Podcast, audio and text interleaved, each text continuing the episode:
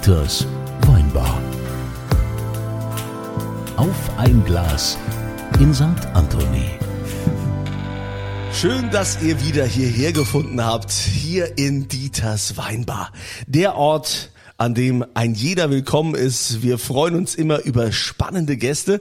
Und ähm, für diejenigen, die heute das erste Mal hier einschalten und den Weg hierher gefunden haben, es äh, freut uns, dass ihr uns hier besucht, denn ähm, es wird sehr unterhaltsam, vor allen Dingen auch für Menschen, die dem Genuss sich verschrieben haben, sind hier genau richtig, denn Dieter hat immer das Beste für euch und es gibt nichts, was er nicht hat.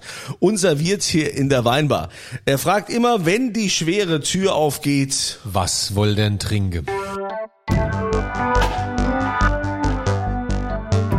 Und diese Frage geht heute an unseren Gast, den Gerd. Gerd, was darf's denn sein? Also ich würde heute einen schönen südafrikanischen Wein vorziehen, wenn er weiß wäre.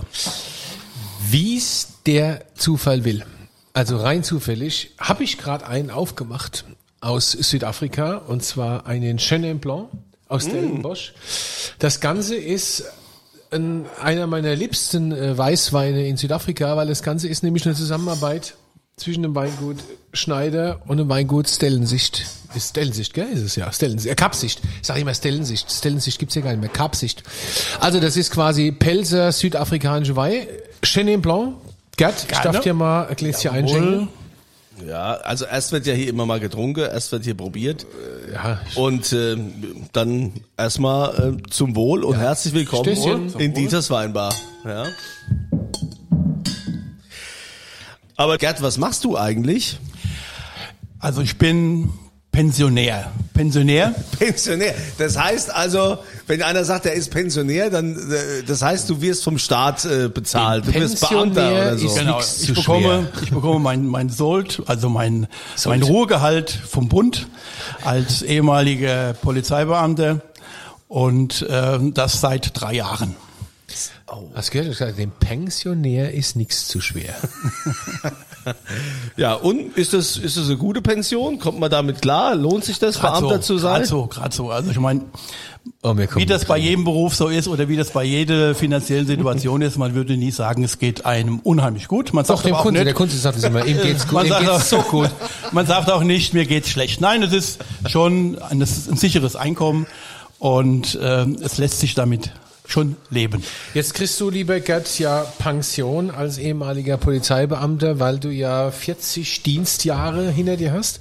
Da ich dich ja gut, also ich muss dazu sagen, natürlich kenne ich den Gerd So, sehr gut. wieder ein Gast, den du kennst. Ja, ja. Der Gerd ist, äh, erinnert euch noch, ich war mal dieser Anwalt äh, da, der die Welt zugrunde richtet. Ja, Christian Lonkwig. Oh Gott, ein Anwalt, oh Gott, ein genau. Anwalt. Und der, der Gerd gehört auch zu unserem W-Files-Projekt und ist einer meiner liebste, beste Freunde, ist Familie. Also der Gerd hat, du hast ja 40 Mal ganz kurz, das W-Files-Projekt, was ist das? äh, Wein produzieren an den schönsten Orten der Welt. In Italien, im Rheingau, in Rheinhessen, in Amerika. und da ist auch ein Und da Pen- ist auch der, der Pensionär da ist der beteiligt. Da ist der Pensionär dabei, ja. Aha. Der Aber Pensionär, der ist auch ab- dabei. was was hast du eigentlich für einen Dienstgrad? So? Äh, Bin also als Hauptkommissar bin ich dann in Pension gesendet worden vom Das sind, Innenminister. sind also so drei Sterne auf auf der Schulterklappe. Das ist das, der Hauptkommissar ist der, der im äh, Kriminalfilm auch immer die Mordleitung übernommen hat. Und, Die Mordleitung, also die es- Leitung bei der Ermittlung. Genau. Wie viele Sterne sind das? Vier. drei. Das, das geht, also Hauptkommissar geht von drei, vier, es gibt also, äh, kommt nach der Besoldungsgruppe an. Es gibt auch fünf, das ist dann der erste Haupt, äh, Polizeihauptkommissar. Ui. Ja, ich bin als Hauptkommissar. ja, ich kenne das nur von der Bundeswehr noch vom Hauptmann, der hatte so drei Sterne. Ne? Hast du bei der Bundeswehr? Natürlich, ich habe gedient, Jägerbataillon 292, Deutsch-Französische Brigade in Donaueschingen, Krisenreaktionskräfte. Oh, Ja. Als was? Als Alleinunterhalter im Nee, ich Offizierscasino? habe oder? das hier so gnadenlos gemacht. Also wir haben, wir Du haben, hast Sch Schranke im Feld. Nee, was hast du wir gemacht? haben das ganze Kontingent gestellt, was damals hier nach Jugoslawien gegangen ist, die S-4-Einsätze. Warst du da dabei? Also ich hatte mich ja als W-Flex damals gemeldet und war dann ähm, quasi auch äh, damit einverstanden, ins Ausland zu gehen. Und da war einmal eine Situation, wo es hieß, wir packen, mussten alles zusammenrichten, dann hieß es ausrücken, es geht nach Jugoslawien. Da ist mir ganz schön die Klammer gegangen. Und dann am nächsten Tag sind wir losgefahren und dann äh, hieß es dann trotzdem, äh, Nee, wir rücken wieder ab. Gott sei Dank. Lieber Gott. Ah ja, Das aber es also, geht- es da, geht- da lerne ich ja Seiten an dir Ja. kennen. Warst du Soldat? Ich war Soldat, ich war Jäger mit so einer grünen Litze. Ja. Da gab's ja mal den Spruch, alle Soldaten sind Mörder. Erinnert ihr euch bestimmt noch? Du, ich habe da auch ganz tolle Sachen erlebt, dass ich äh, mit der, mit der Uniform im, im Zug gesessen habe, ne, in so einem Abteil, da gibt's ja so, so extra Abteile, so diese kleineren. Habe ich da hingesetzt äh, zu einer Frau, die da saß und die äh, ist dann irgendwann aufgestanden und sagt, ich kann ja nicht sitzen bleiben, äh, ich bin Pazifistin. Na dann Okay. soll sie gehen. Ne, und das war war schon irgendwie so, wo du gemerkt hast, dass aufgrund deiner Uniform hier. Aber es geht ja jetzt nicht um ja, mich. genau. Nee, es geht, ja, um den Gerd. Gerd, erzähl mal, du warst ja auch erst bei der Bundeswehr, ne? Ich war zuerst bei der Bundeswehr, das war von 77 bis 78, äh, war dort zur Grundausbildung in Holland. Das war eine tolle Zeit, weil die Holländer, die durften damals noch lange Haare haben und wir armen Bundeswehrsoldaten hatten den ganz kurzen Schnitt. und äh, ja, danach bin ich ins äh, Verteidigungsministerium abgeordnet worden und war dort äh, in der Flugabwehr tätig. Also wenn da die In bösen Flugabwehr. Wenn da die bösen äh, äh, Invasionen gekommen wäre, hätte ich dann mit der Flugabwehrkanone, die dann vom Himmel runterschießen sollen. Gott, mein Dank. Gott sei Dank kam es dann nicht doch da so Und dann, weit. dann bist du von der, von da direkt zur Polizei. Dann habe ich nochmal eine Ausbildung draufgesetzt und bin dann zur Polizei nach Frankfurt. Und du warst dann im Bahnhofsviertel. Und war ne? dann im Bahnhofsviertel, habe ich mir mein Brot verdient. Also da, wo es Frankfurter richtig- Bahnhofsviertel, wo, ja, also jetzt mal so betrachtet, ist das schon ähm, ein Erlebnis gewesen, dort Polizist äh, zu sein, beziehungsweise dort es laufen zu lernen. Hey, Frankfurt, äh, Kaiserstraße da. Auch, ja, Kaiser, Mosel, Elbe, Hauptbahnhof, unterirdig, also alles, Also ich was meine, dazugehört. da, da wo die ganzen Junkies da mitten auf der Straße sich ihr, ihre Spritze setzen. Sagen wir mal, die, die, die Junkies selbst, das ist jetzt äh, das, was man so, so sieht, ja, das ist das, was das Ergebnis ist von, von, dem, von, dem, von der Drogenregion. Aber in Bahn, Frankfurt, der Bahnhofsviertel, gibt's ja auch noch eine ganz andere Kriminalität. Zu der Zeit, als ich da war, gab's die sogenannten Hütchenspiele, die sich untereinander bekämpft haben. Es Ach, die waren sich nicht einig. Die waren sich nie einig. Das sind ja auch so Familien gewesen. Die haben sich auch mal mit dem Pumpgun vom, vom Roller runtergeschossen, wenn die da irgendwelche, irgendwelche äh, Regionen ver, verletzt haben, wo sie nicht hätten spielen sollen. Äh, Das Frankfurter Bahnhofsviertel ist auch bekannt für Schutzgelderpressung und für verschiedene andere Kriminalitätsformen. Aber was, was heißt Hütchenspieler für alle, die das jetzt nicht kennen, damit wir das auch Also beschreiben? Hütchenspiele ist, äh, es gibt äh, eine bestimmte Volksgruppe, die das gerne macht und diese, ich möchte auch hier gar nicht auf irgendwelche Nationalitäten eingehen heute, Ja. aber äh, es ist halt so ein, so, so ein Trickbetrug. Ja, es werden ist das quasi so, so, mit den so drei, unter den drei Bechern, mit ne? den drei Bechern, Wo ist es wo drunter? ist es drunter und das Ding ist halt, dass der die Kugel so Aber- schnell rausnimmt. Aber, aber jetzt mal, jetzt mal ernsthaft.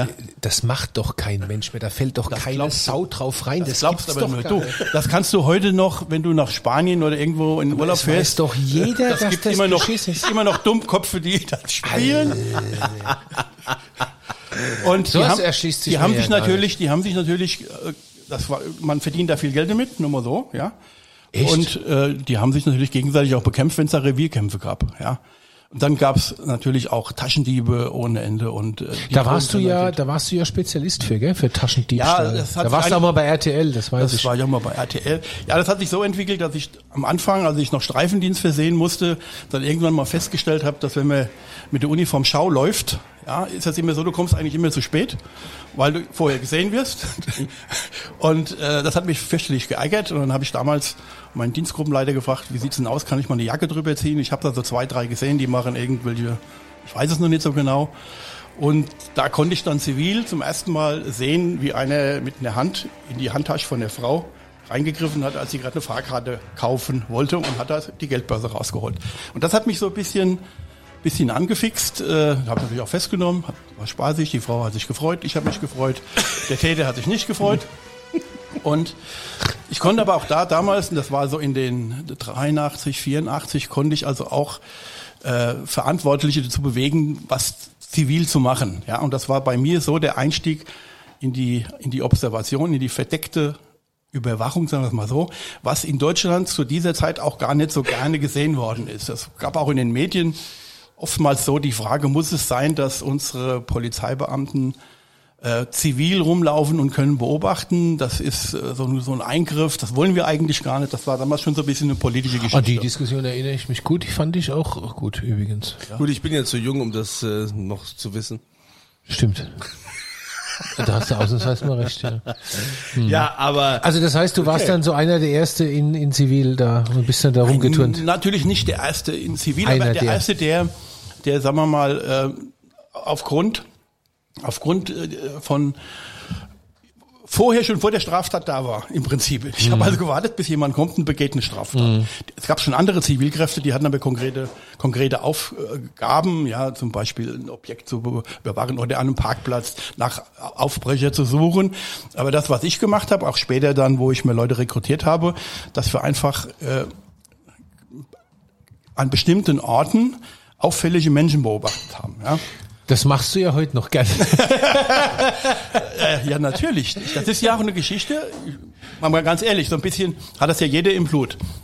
Jeder sitzt sich gerne mal in einen Kaffee und äh, oder oder in, in, in eine Kneipe und guckt aus dem Fenster raus und beobachtet Leute, die dran Ja, ich mag das auch gerne, aber ich Ja. gucke jetzt nicht, ob einem andere was klauen könnte. Nein, aber du hast. Aber ich bin auch immer wachsam. ja, das ist, das gehört ja dazu. Ja, ich bin auch immer Das wachsam. gehört zu. Und dann bist du ja zur Bundespolizei, eine ganz neue Einheit, ne? Also 1992 oder 90 kann sich ja jeder noch erinnern, Grenzöffnung und äh, Grenzöffnung und der damalige Bundesgrenzschutz und die, äh, der, der Grenzschutz aus der Deutschen Demokratischen Republik wurden aufgelöst, beziehungsweise es gab eine neue Aufgabenzuweisung.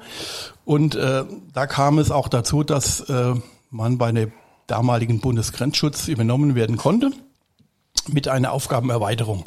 Und das lag mir natürlich gleich, weil ich gedacht habe, okay, da kannst du bestimmt mehr bringen, weil die haben eine ganz andere Ressourcen und ähm, ich fand das eigentlich schon recht spannend, ähm, dass äh, Hubschrauber und so kleine Panzer und die andere Bewaffnung und das war schon was was mir nicht so gefallen hat damals war immer noch dieses militärische Denken ja äh, du warst ja gut du warst ja auch beim Militär du kennst das ich mag Ja. das nicht Ich weiß, wie das aufgelöst wurde, weil wir haben nämlich dann immer von der NVA, von der Nationalen Volksarmee, gab es ja jede Menge Bestände aus der DDR, haben wir dann die Unterwäsche und so bekommen, wo wir eingekleidet wurden. Ja. So, wo ist denn hier unsere Ordnanz? Gerd, willst du- hast ein leeres Glas. sehe ja das grad, ist so ne? ich bin so ein bisschen Schnelltrinker ja Ja, nee, der Tito hat ja auch schon wieder leer. Ja, und mein Glas ist auch leer. Wo ist denn hier unsere Ordonnanz? Wo ist denn hier der Matthias Brückner? Der Matthias Brückner, Nein, den nein, nein, Das nein. ist der Nein. Mann, der uns hier bedient und der hat Nein, ja nein, das ist er nicht. Das ist er nicht. Das ist sein Bruder. Das ist der Paul Brückner heute. Nee. Und der Doch. hat ja diesen, Sand, Nein, äh, hat er diesen nicht. Song gemacht damals bei Big Brother. Hat er Großer nicht. Bruder. Ganz ich kurz schwöre, mal. er hat's nicht. Das stimmt nicht. Bruder, du bist immer da. Großer Bruder und ein Freund fürs Leben.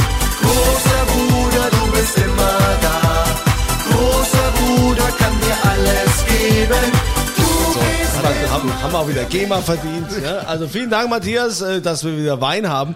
Okay, also äh, ja, Alter, ich also das, das Militärische hat dir dann Das- damals nicht Das hat gefallen. mir nicht so gefallen und äh, man muss sich ja vorstellen, wenn man eine, eine kleine, aber feine äh, Truppe hat zur Bekämpfung der, der Straßenkriminalität, so haben wir das dann firmiert, äh, da brauchst du natürlich auch Jungs, die nicht unbedingt alle aussehen wie ein Polizist, also 1,90 Meter groß, äh, dicke Oberarm und kurze Haare und Stechtritt, sondern, sondern du brauchst, brauchst welche, die einfach da, sich so ein bisschen assimilieren in das Umfeld. Und da, gerade im Frankfurter Bahnhofsviertel, Drogenmilieu, Rock- Rockermilieu, war es wichtig für mich, die Jungs, die ich bekommen habe zur, zur Unterstützung, dass sie sich auch dann mal äußerlich verändert haben. Das heißt also lange Haare, Tätowierungen und ja, die sahen dann halt schon manchmal so aus, dass wenn's äh, so Zug- Zugriffsmaßnahmen kamen, die Bevölkerung gedacht hat, es wäre ein Raubüberfall von irgendwelchen Wildgewordenen, bis, bis dann halt der Dienstausweis mal gezeigt wurde.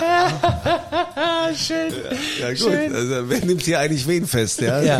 Aber du, wie gesagt, du bist ja dann da zur Bundespolizei und hast dann angefangen, die ganz große böse Bube zu jagen, ne? Ja, es wurde Und immer verdeckt. Du es wurde warst ja dann- so ein verdeckter genau, Ermittler. Genau, also über diese Schiene äh, allgemeine Straßenkriminalitätsbekämpfung wurde dann äh, bei der Bundespolizei eine spezielle äh, Inspektion gegründet, die Inspektion Kriminalitätsbekämpfung, die gibt's heute noch.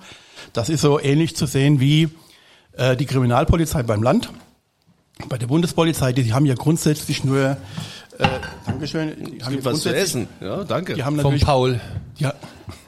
Die haben grundsätzlich haben die eigentlich nur äh, äh, Strafverfolgung in, in, in, im, im, im, im unteren bis mittleren Bereich. Ja, und diese Inspektion Kriminalitätsbekämpfung, die haben halt dann die Strafverfolgung gehabt im Bereich der höheren und organisierten Kriminalität. Menschenhandel, Menschenschmuggel und so weiter. Vergiss deine Rede nicht. Wir müssen ganz kurz den Matthias zu Wort kommen lassen. Wir spielen jetzt nicht mehr großer Bruder ein, aber er hat was zu essen äh, gezaubert. Kurz, was, was gibt's denn hier als äh, kleinen Zwischengang? Auberginen, Bruschetta, gerösteter Blumenkohl, Creme fraiche mit Sesamen, Sesamöl, ein Petersilienöl und Crema di Balsamico. Crema di Balsamico noch dazu. Super. Vielen Dank. Also dafür kann man doch gerne mal seinen Song hin und wieder Für den, für einspielen. den Kunde noch eine Scheibe Lione oben. Das ist also alles äh, vegetarisch, sehe ich ja, hier, ne? also kein Tier. Guten Appetit. Danke, ich bin ja nicht so ein Blumenkohl-Fan. Ich musste nämlich Oh, immer, bei meiner Oma gab es immer Blumenkohl und mein Opa hat mich dann immer ganz böse angeguckt und ich musste den Blumenkohl zu Ende essen. Bis zum Schluss den Teller leer machen, das kennt man ja noch von früher. Und das ist dein, das ist dein, ich esse kein Gemüsetrauma heute noch. Ja. Kommen Aber, mh, Gerd, also Menschenhandel, sonst was, das war dann äh, dein Thema. Jetzt muss ich gerade mal runterschlucken. das den ist Blumenkohl. Hier wird, ja, hier wird ja gegessen und getrunken, das ist ja der eine Weinbar. ist ein Hammer, gell? Und ich trinke auch noch mal. Ja. Prost, Prost, bevor ich antworte. ja, Prost, ja. Zum Wohl, wir sind ja eine Weinbar. Das ist völlig in Ordnung. Gut, und diese, diese Inspektion Kriminalitätsbekämpfung hat also bundesweit äh, Verfahren übernommen oder zugewiesen bekommen von der Staatsanwaltschaft aus dem Bereich der, der äh, organisierten und bandenmäßigen Kriminalität. Und äh, da muss man sich so vorstellen, das bedeutet auch äh, die entsprechenden Mittel zum Ermitteln. Die Ermittler hatten also dann alle Möglichkeiten, die die Strafprozessordnung da bietet, also Telefonüberwachung, längerfristige Observationen, äh, Verwendung von äh, verdeckten Einsatzmitteln, verdeckte Videografie und und und. Ja. Und aber der Ermittler selbst, also es war einer, der primär sitzt ja vom Computer und wertet die Gespräche aus und hat dafür zu sorgen, ja, wie ein Buchführer praktisch, dass die 200 Akten, die sich so ansammeln bei so einem Großverfahren, auch so geführt sind, dass der Staatsanwalt nicht einen, einen Herzinfarkt bekommt, wenn er, wenn er vor Hauptverhandlung steht. Also der, der, der eigentliche Ermittler, der hat sehr viel Büroarbeit zu tun, der wertet aus die Informationen, die er bekommt. Und äh, er hat natürlich auch die, den Überblick zu wahren und der hat so, eine, so Ermittlungsschritte, die durchgeführt werden. Also muss sich so vorstellen, wie so Kataloge, das muss gemacht werden, das muss gemacht werden, das muss gemacht werden. Und ich war dann in einer Einheit, die nennt sich mobile Verhandlungseinheit. Das ist analog wie ein mobiles Einsatzkommando, die also praktisch die Erkenntnisse, die durch den Ermittlungsdienst gewonnen werden, verifiziert worden sind. Das Du, du hast ja tolle Sachen erlebt. Ich, äh, es gibt ja so die ein oder andere lustige Geschichte. Unter anderem von so einem sehr bekannten Parkplatz hier in der Nähe von Frankfurt, gell? Oh Gott, um Gottes Willen, ja. Auf dem Parkplatz trifft man sich äh, für alles. Für gleichgeschlechtlichen Verkehr. Ach, nur gleichgeschlechtlich. Nur, ja, es gibt auch welche, die dann mal zeigen, dass sie, dass auch anderen Verkehr machen. Also das heißt dann, die dann Verkehr machen zwischen Männchen und Frauchen. Ach so, aber, Aber, sonst äh, trifft man sich da für das ist gleichgeschlechtliche Verkehr Genau, und für äh, Menschenhandel auch, gell? Und so. Menschenhandel. Also das ist jetzt natürlich eine, eine Gemengenlage. Also äh, damals an dieser dieser Einsatz damals, den du jetzt ansprichst, dieser Einsatz ging darum, dass von der Autobahn kommen, von der A3 sind damals äh, geschleuste Menschen 40, 50 jedes Mal aus dem LKW geladen worden und sind dann dort über die Darmstädter Landstraße in die Frankfurter Innenstadt gel- gelaufen. Und, Nein. und irgendwann hatten wir so ein Verfahren, da ging es also auch um Schleusung. Und eine der Aufgaben war dann gewesen, festzustellen, ob man jetzt nicht weniger, nicht wegen den, wegen den Geschleusten, sondern welche Fahrzeuge das sind, die die abladen und ob die dort abgeholt werden und, und, und. Und dann haben wir über eine Woche haben wir dann da observiert mit entsprechenden Kräften, bis dann irgend mal äh, ein Kollege von mir mich dann über Funk angesprochen hat, sag mal, hast du mal mitbekommen, was hier abgeht? Hier läuft ständig einer bei mir am Auto vorbei und guckt rein und dann dann äh, zeigt er da so, ein- so ein Fähnchen mit so einer mit so einer ich, nee, das habe ich jetzt also Fähnchen. so ein Fähnchen, ja, so ein rotes oder so ein gelbes. Das hat wohl in der Szene einen bestimmten Grund. Ach, da hat man Fähnchen dabei? da hat man so ein Fähnchen und das heißt dann, ich mach das oder ich mach das, keine Ahnung. Ehrlich? Und Wie geil ist auf jeden das Fall kam dann diese Meldung immer über Nacht, äh, meistens über die Nacht kam immer mehr. Und äh, das war dann einmal so weit, dass plötzlich auch an meinem Auto, wo ich äh, drin gesessen habe, mit meinem mit meinem äh, Sachbearbeiter. Hast du mal abseits. gesehen? Und nein, der hat dann gleich alles gezeigt. oh Gott. Ja, was Fleischfähnchen. Ja, das habe ich dann natürlich unterbunden. Ich habe die Tür aufgetreten, also meine Tür von innen nach außen. Und wenn man das jetzt verbildlicht, dann weiß man, was da passiert ist. da war drum mit dem Was weg, Fähnchen. das Fleischfähnchen. Ja, dann war das halt so ein, so ein Treffpunkt, ja. War so ein Krass. Treffpunkt. Aber für mich einfach, einfach, ja, abnorm. Also ganz beim allem Willen, was kann jeder machen, was er will, aber das ist schon Hardcore. Ja gut, ich meine, also solange das ja vom Grundgesetz irgendwie gedeckt ist, ist das ja auch äh, okay. Aber ich kann mir ja natürlich vorstellen, und das sowas im Grundgesetz. ja, klar, das kann sich ja jeder treffen, mit wem er will. Ach so, das also, du. das Ich ist hab ja, jetzt meine, gedacht, wir du sind, wir sind da ja, ja, ja. auch, auch Ja. frei. Aber aber die, die, die Frage, die, die mich jetzt so interessiert oder was vielleicht auch so ein aktuelles Thema ist, Ja. ist ja oft, dass viele Polizisten frustriert sind, die sagen, ja, okay, wir haben ewig lange Ob Observationen gemacht, wir haben so viel Arbeit da investiert, jetzt sind wir vorm Gericht und dann heißt äh, ja, pff, zu wenig Beweise, dass äh, wir müssen den wieder loslassen, wir müssen freilassen. Das war's jetzt. Was was hast du denn da für Erfahrungen gemacht? Also die Be- Berufszufriedenheit, die kommt natürlich ähm, klar mit dem Erfolg. Und der Erfolg oder ein gutes Verfahren ist dann gut abgeschlossen, wenn entsprechend die Rechtsprechung entsprechende Urteile verhängt. Ja, jetzt ist es aber so, dass wir einfach auch äh, das zu akzeptieren haben, was die Gerichte entscheiden, ob mir das jetzt gefällt oder nicht. Äh, das gefällt mir nicht immer, wie es so ist, aber es ist einfach zu akzeptieren. Es ist schon frustrierend, ja. ähm, aber jetzt persönlich dadurch äh, eine Motivationsdefizit raus so nein. Das ist jedes Mal was Neues, fertig. Ja? Hast du das, hast du das oft erlebt, dass du dann, also da hast du irgendwie, keine Ahnung, Monate, Wochen, Monate lang hast du jemanden observiert und so ein wirklich böse Bube, der keine Ahnung was gemacht hat und dann habt ihr alles gesammelt und dann Zugriff und am Ende geht der lachend aus dem Gericht. Hast du das schon gehabt? Nein, nee, das, oder? nein, Weil nein, ich nein, meine, nein. das Also so lachend aus dem Gericht, das sind, das, diese Verfahren sind nicht so, dass Ja. man sagt, der geht jetzt lachend aus dem Gericht. das gibt's so eigentlich. nicht, Das gibt's also selten. Es gibt schon Verfahren, ich habe vorhin gerade angesagt mit den 38 Anwälten, die sich dann so peu à peu ähm, aufgrund von der Beweislage oder der gute Rechtsanwälte oder weil es einfach 38 Anwälte. Wie viele Angeklagte waren das? 18. 38. Nein, 19, 19, jeder hat zwei 19? gehabt, ja. Jeder zwei. Oh, ja. jeder zwei gehabt. Um was ging's da? ging es um Zigaretten, nicht Schmuggel, Zigarettenherstellung und Zigarettenschmuggel. Das war eine Organisation, die hat äh, aus einer Konkursmasse eine komplette Zigarettenfertigungsanlage gekauft Schlau. und haben dann von einem ganz bekannten äh, Zigarettenhersteller, von einem Konzern, das Label genommen und haben dann hochbeweglich Millionen von Stangen Zigaretten hergestellt. Boah, das ist aber ein riese Business, Und, ne? und das ist ein Riesenbusiness. Und. Äh, wenn die waren auch nie länger als zwei, drei Monate irgendwo, dann haben die ihre kleine Anlage wieder abgebaut und haben dann so alte Gebäude genommen, wo sie wieder aufgebaut haben.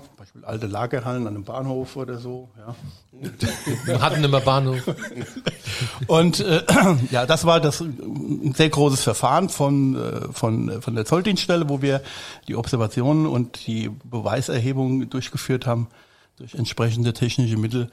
Und das Ding äh, hat halt dazu geführt, dass es einfach zu groß war. Die Justiz hat sich da für mich vollkommen übernommen mit so viel Beschuldigten und es waren Gerichtsverhandlungen, die waren ja, also ja als, als Zeuge, ich habe nicht oft als Zeuge aussagen müssen, weil wir verdeckt arbeiten, deswegen sind wir auch immer entweder durch entsprechende Vertreter sind wir vorgeladen worden oder haben direkte äh, Gespräche geführt mit, mit, mit, mit Richtern und Klar, so wenn weiter. die dich irgendwann kennen, ist das ja ein Problem. Aber da war es guck mal, halt- da sitzt der Anna wieder im Auto. Da war es halt damals erforderlich und, und äh, das war kaum noch händelbar und da war es wirklich so, dass Step by Step der die Justiz einzelne Beschuldigte hat immer von unten nach oben laufen lassen. Also laufen lassen heißt dann für mich für eine ganz Kleine Strafe. Lapidar, ne? Es ging allein Ja. schon, glaube ich, um 100 Millionen Steuergelder, die dahinter zogen Ja, waren. okay. Ja, äh, Aber das ist natürlich ein bisschen frustrierend, aber das ist nicht meine Aufgabe gewesen, ja. Mich würde ja mal interessieren, wenn man jetzt äh, so lange äh, Polizist war wie du, ähm, da hat man ja auch einiges erlebt. Warst du denn auch mal so gab es mal eine Situation, wo du dich richtig in Gefahr befunden hast, wo, wo du gedacht hast, also jetzt, äh, jetzt ist es vorbei? Also muss ich noch mal noch mal ein bisschen ausholen. Ich habe immer in äh, als Team gearbeitet. Wir sind also schon ziemlich mannstark, wenn wir da unterwegs sind. Ja. Und alle Maßnahmen, die wir machen, sind als ganzheitliches zu sehen. Das heißt, ich bin nie allein draußen, auch nie nur zu, zu zweit. Also vermisse ich jeder Kollege, der draußen im Streifenwagen zu einer äh, angeblichen Störung hinkommt oder zu einer Kontrolle, hat, hat eine größere Gefahr als das, was ich gemacht habe in dieser Einheit. Gleichwohl, ähm, dass mal einer auf mich geschossen hat oder sowas, das gab's nicht. Das gab's nicht. Ja. Aber du hast ja mal, ich weiß das aus einem Buch, Ja. äh, du hast ja mal ein ganz schlimmes Erlebnis gehabt während einer Observation, wo du vor einem Haus saßt, Ja. in dem einer äh, umgebracht wurde, ne? Ja, das war, muss ich sagen, ein, meine, mit einer meiner schlimmsten Erfahrungen, die ich gehabt habe. Es gab ein Verfahren, äh, auch wegen Menschenhandel. Es ging dort um den Handel mit, äh, mit Frauen, die in Deutschland zur Prostitution eingesetzt werden. Und ähm, jetzt muss man so sehen, bei den Telefonüberwachungen, die sprechen natürlich nicht, wir, bringen heute fünf neue Frauen, sondern die sagen dann, wir bringen äh, fünf, fünf, fünf Melonen, die, also solche Transporte, ich sage einfach mal Transporte, obwohl es menschenverachtend ist, ähm, die werden legendiert mit irgendeiner Begrifflichkeit. Ja? Und deswegen ist es unheimlich schwer, auch für den Ermittler bei der Telefonüberwachung oder was immer auch die Informationen, wo sie herkommen, zu sagen, was passiert da wirklich. Und so war es gewesen, dass wir eigentlich damit gerechnet haben, äh, dass dort Menschen geliefert werden, die Oh, wie das klingt, oder die, die, die verbracht werden sollen nach Frankfurt, weil die, diese Tätergruppierung, die wir dort observiert haben, kam aus Frankfurt. Alle mit einem entsprechenden Vorstrafenregister, aber auch gerade in diesem Bereich. Und ähm, deswegen sind wir davon ausgegangen, dass die, dass sie, dass sie äh, Frauen abholen. Und als wir dann an dem Ort waren, wo sie hätten abgeholt werden sollen, großräumig für uns haben wir das observiert, beobachtet und äh, die sind einfach nicht, da ka- kam überhaupt keine an, nichts, sondern die sind zwischen Neuwagen hergesprungen, dass wir schon gedacht haben, okay, vielleicht klauen sie doch nur Autos. Das wäre dann schon wieder für uns zu wenig gewesen. und dann sind die mal in so eine Lagerhalle verschwunden, neben einer Tankstelle und sind wieder aus der Lagerhalle rausgekommen und haben sich in ihr Auto gesetzt und sind dann weggefahren. Und wir uns schon gewundert, das war jetzt gar nichts. Was soll das? Ist irgendwas schiefgelaufen? Haben gefragt, Theo, was ist, ist was passiert? Nee, sie wissen auch nicht warum. Sie haben nur gesagt, haben gesagt, Ware, Ware, Ware äh, empfangen. Aber es war nichts. Kurz drauf kam Rettungswagen, dann kam noch ein Rettungswagen, kam noch ein Rettungswagen an den Ort, dann kamen Polizeifahrzeuge, noch ein Polizeifahrzeug, noch ein Polizeifahrzeug. Und ähm, ich habe damals den Einsatz zusammen geleitet und dann habe ich gesagt, okay, wir gehen mal hin, fragen mal kurz nach, was da so abgeht unter Legendierung. Und dann haben die gesagt, da drin ist ein Mensch erschossen worden. Und das war der eigentliche Auftrag von denen, jemanden zu liquidieren, wenn der zurückkommt aus von, von irgendeiner, äh, von irgendeiner Arbeitstätigkeit. Während ihr davor gehockt habt. Währenddem wir davor gesessen haben. Das war damals im Raum Bielefeld. Also jetzt muss man dazu sagen, was die Täter nicht wussten, A, dass wir an denen dran waren und B, dass das Auto, in dem sie drin gesessen haben, hatte entsprechende Technik unten dran. Das heißt, es war jetzt ein easy, Die zu finden. die zu finden, ja. Und man konnte da im Anschluss auch Mittäter verifizieren und die wurden dann auch in der Wohnung durchs äh, SEK, ähm, wurden die dann auch festgenommen und haben sich schwer gewundert, dass das alles so dokumentiert worden ist. Also diese Sache wurde auch sehr groß in der, in der Presse damals. Man kann sich das vorstellen. Ja, Mord in der Observationsglocke, das war so ein, ein Ja, Titel äh, in der Bielefelder Zeitung und aber dadurch nach Sichtung aller Unterlagen waren wir einfach nicht in der Lage oder waren die Ermittler nicht in der Lage zu sehen, dass da was passiert. Aber im Nachhinein fühlt sich das doch schon Nein, ganz nee, heute noch. an, Also muss ich ganz ehrlich sagen, heute noch. Ich habe bei der Hauptverhandlung, eine der wenigen äh, Hauptverhandlungen, wo ich durchgemacht habe, hat mich die Mutter, kommen wir bald jetzt noch die Tränen gesagt, warum haben sie meinen Sohn nicht gerettet? Wie kann das sein, dass der erschossen wird und sie stellen davor, was, was haben sie, was sind sie für ein Charaktermensch? Ja, das tut weh. Das tut unheimlich weh, ja. Zumal die arme Frau, die Mutter, dann auch zuvor noch genau erfahren hat durch den Gerichtsmediziner, wie ihr Sohn da drin durch einen äh, aufgesetzten Kopfschuss. Äh, ja. Also das sind ganz schlimme Sachen, die passen auch gar nicht so zum Wein. Aber der, Ja, gut, es geht aber bei uns, ja, äh, ja wir, sind, wir sind ja in der Weinbar und äh, Wir haben, wir haben gesagt, hier ist, hier ist alles erlaubt, hier ist jedes Thema erlaubt, da muss man sich auch den Themen stellen, die vielleicht jetzt nicht so schön sind. Gerd, sag mal, wenn du jetzt äh, heute im Jahr 2021 würdest du, würdest du jemandem empfehlen, werd Polizist oder würdest du sagen, lass es lieber, ist nicht so gut? Also ich frage mich immer, irgendeiner muss es ja tun. Ne? Also in meiner Idealwelt braucht's keine Polizei, aber in meiner Idealwelt braucht's ja keine Gerichte und gar nichts. Dass diese Idealwelt nicht existiert, erleben wir ja gerade immer wieder, jeden Tag. Mein Onkel Udo, den du ja auch kennst, der Anwalt, der hat immer das System versagt. Wahrscheinlich hat er auch recht. Also das ganze Strafsystem versagt, die Strafgesetzgebung, sagte er, versagt. Als Anwalt, immerhin, gell? Also, ähm, würdest du jetzt heute jemanden empfehlen, werd Polizist und wenn du das machen würdest, was würdest du ihm oder ihr denn sagen, warum es Sinn macht, Polizist zu werden? Also wenn jemand sagt, er möchte gern Polizist werden, wäre die erste Frage, die ich ihm stelle, warum willst du Polizist werden? Ja.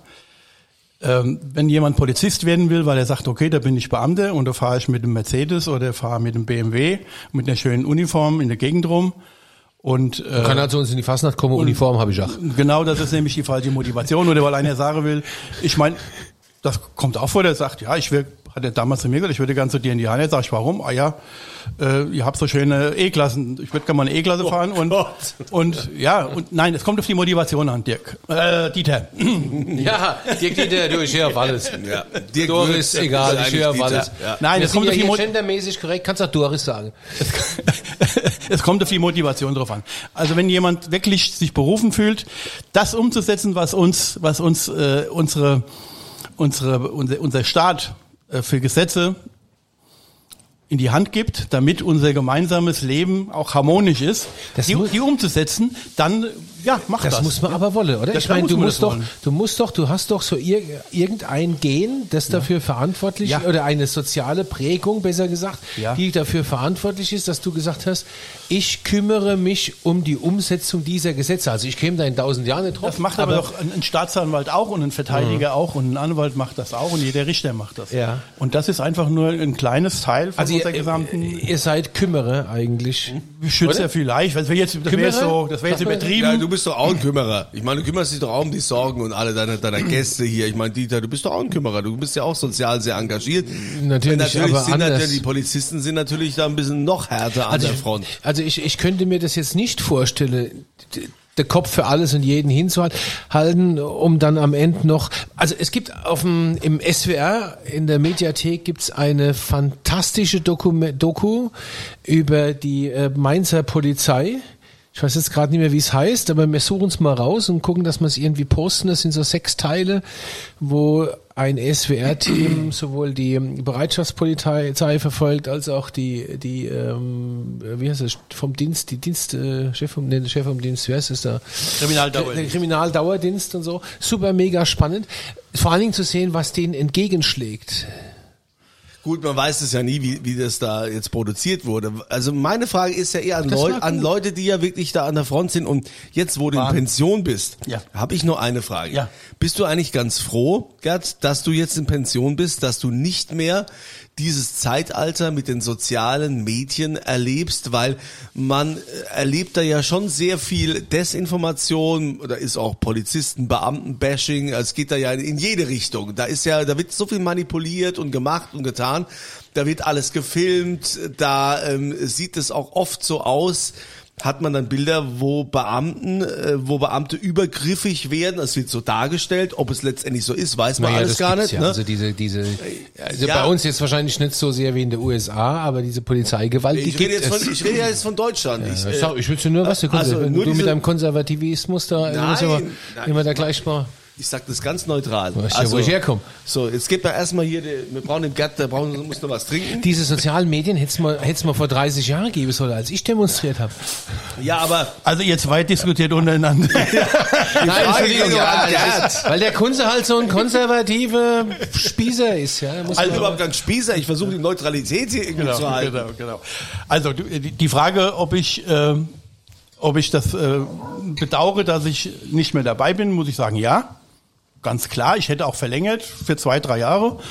wenn ich die gleiche Aufgabe hätte wahrnehmen können und wenn ich nicht hätte jeden Tag über die A66, A5 und A661 äh, dorthin fahren müssen, was ich fast 40 Jahre gemacht habe. Das ist die eine Geschichte. Die andere Geschichte, was mir sehr am Herzen gelegen hat, war die Ausbildung, was ich auch die mit die letzten fünf Jahre sehr intensiv betrieben habe, Nachwuchsförderung, insbesondere für diesen verdeckten Bereich. Der Einsatz der Medien, der individuellen Medien, Handy, Filmen und so weiter, das ist ein Thema, ganz klar. Ähm, man, es wird auch äh, so viel in den in, in, über über YouTube oder über, über habe jetzt gesehen TikTok ist ja glaube ich noch schlimmer, das ist unglaublich. Es sieht natürlich auch manchmal gar nicht schön aus, klar, aber ich gebe einfach mal so bedenken, ihr seid alles gestandene Männer, wenn was durchzusetzen ist, wenn der Richter oder der Staat oder eine Straftat vorhanden ist, die, die beendet werden muss. Und das ist ja kein Zweikampf. Ich mache ja keinen Zweikampf Ja. mit dir, wenn ich dich hole soll. Dann kriegst du, dann kriegst du so eine geleuchtet, dass du entweder umfällst oder ich brauche zwei, drei Männer, die mir dann helfen. Und das sieht nicht gut aus. Ja, und jeder, der sich darüber brüskiert, den frage ich, den frage ich gerne mal, den frage ich gerne mal, wenn deine Frau angegriffen wird, ja, ja, was tust du den dann runterbeten oder, oder tust den runtersingen? Hilfst du? Sieht das schlecht aus, wenn das gefilmt wird. Ja, das ist schon ein Problem. Runtersingen. Das ist schon, das ist schon, das ist Aber schon klar, eine Schwierigkeit. natürlich. Also meine, du- es gibt ja mehr du, als Du meinst, diese es sieht, auch, es sieht auch schlimmer aus, oft in den, in den Videos, als, als es tatsächlich ist. Ich meine, die Beamten sind ja auch geschult, die wissen ganz genau, wo sie es anpacken ja, müssen. es Ne? gibt also einer der der der, der Haupt der Haupt äh, der der Haupt äh, Ausbildungsmomente ist halt auch genau dieses Einsetzen äh, der körperlichen Gewalt zur Durchsetzung von von von Zwang, von Zwangsmitteln und da ist der Schlag mit der Faust oder mal eins in die Rippen zu bekommen oder mal mit der flachen Hand einen auf die Ohren zu bekommen, das ist das geringste Mittel. Die anderen Mittel, die zur Verfügung stehen, je nachdem, was das für eine Schwere ist, ja, die sind wesentlich anders. Es sieht also schlechter aus, wenn ich, wenn ich jetzt äh, dir mit einem, mit, mit, wenn ich einen Schlagstock hätte, mit einem Schlagstock äh, eins vor die Birne hau. Ja, das, Also das ich- sieht ich anders aus. Als wenn ich ja jetzt, als wenn ich jetzt dich am Arm nehme und, und, und wenn du nicht runtergehen willst, dann kriegst du mal kurz einen, einen Kick in die Rippen, weil es das halt so ist. Dann gehst du auch dann zusammen, weil deine Luft weggeht. Das sieht, das sieht nicht gut aus. Aber, aber ich klar, du ja- musst ja das durchsetzen, was äh, letztendlich, es gibt eine richterliche Anordnung und ihr müsst es durchsetzen. Ich komme ja aus der anderen Welt, ja, so aus der ganz anderen. Und äh, Matthias. wenn ich aber dann heutzutage, also für, für mich war das natürlich früher ganz schlimme Polizeigewalt und das ist jetzt das freundlichste Wort, was ich dafür finde. Aber das war natürlich politisch auch eine andere Welt, aus der ich da kam früher. Jetzt habe ich im letzten Jahr hin und wieder mir mal auf Spiegel TV diese Berichterstattung über die Demonstrationen der Querdenker und sonstige Corona äh, Aluhut tragende Schwachköpfe in Berlin angeguckt und da konntest du ja immer sehen, wie die vor Polizeibeamten standen, teilweise Nase an Nase und die angeschrien, bespuckt und aufs Härteste beleidigt haben. Und da muss ich sagen, da dachte ich so für mich, oh, also da hätte ich jetzt keinen Bock drauf. Und enorm, wie ruhig die bleiben bei sowas, ja? Ja, aber dafür sind die wahrscheinlich ja auch geschult. Das ist, ist ja so. Ja, das aber- ist, das ist schon eine harte Sache. Also zu meiner Uniformzeiten, zu einer uniformierten Zeit und dann war das genau direkt in der Zeit, wo du politisch anders äh, Exakt. äh, exakt warst, die Startbahn Westzeit.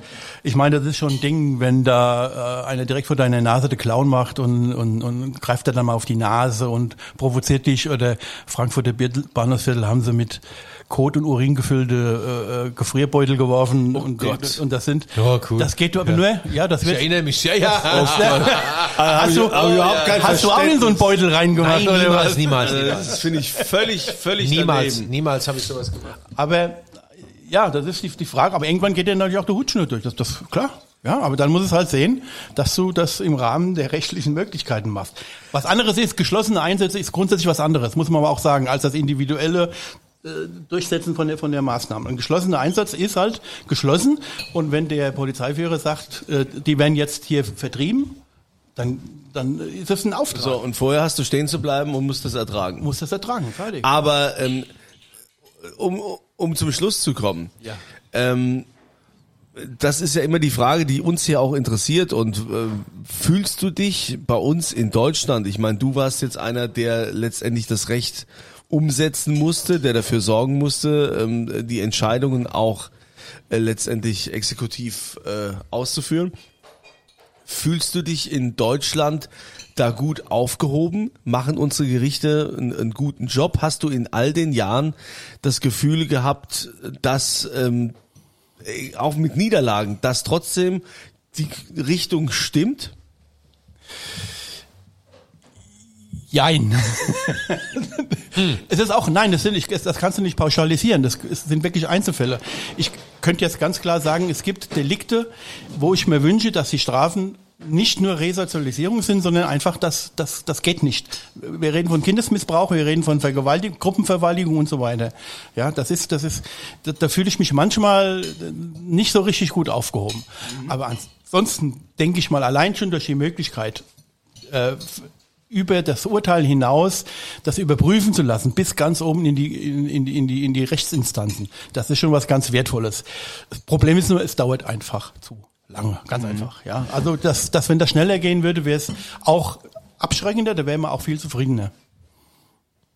Also ich habe ja das Gefühl, und das hat mich während Corona sehr bestärkt, die ganze Geschichte. Ich habe das Gefühl, die Politik kann versagen, wie sie will, und das tut sie ja ganz oft. Das hatten wir ja hier im Podcast auch schon.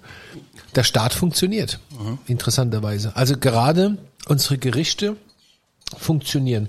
Wahrscheinlich mein Onkel Udo wird jetzt ein, mir irgendwas anderes sagen. Sage, oh, Gut, der ist jetzt gerade nicht da, den müssen wir auch mal in den Podcast holen. Ja, das wäre bitte. auch, wär auch spannend. Wir gehören alle hier die Weinbar. Ähm, ist ja offen.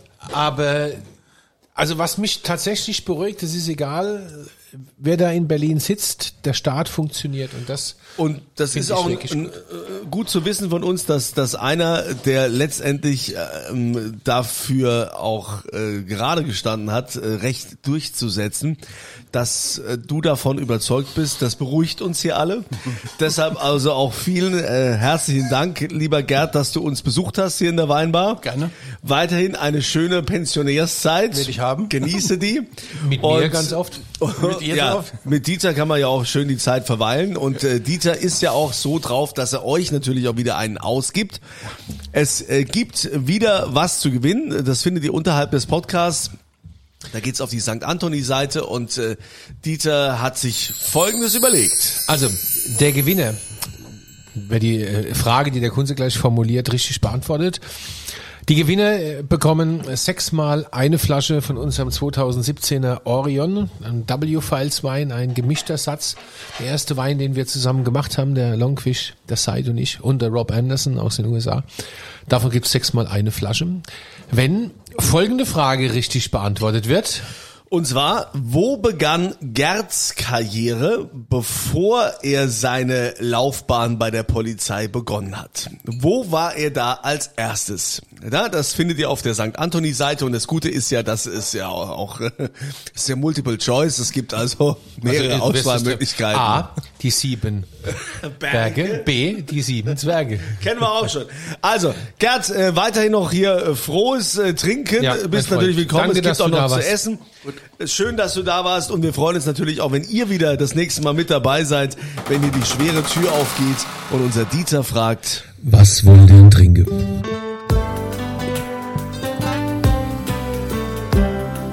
Dieters Weinbar. Auf ein Glas in St. Anthony.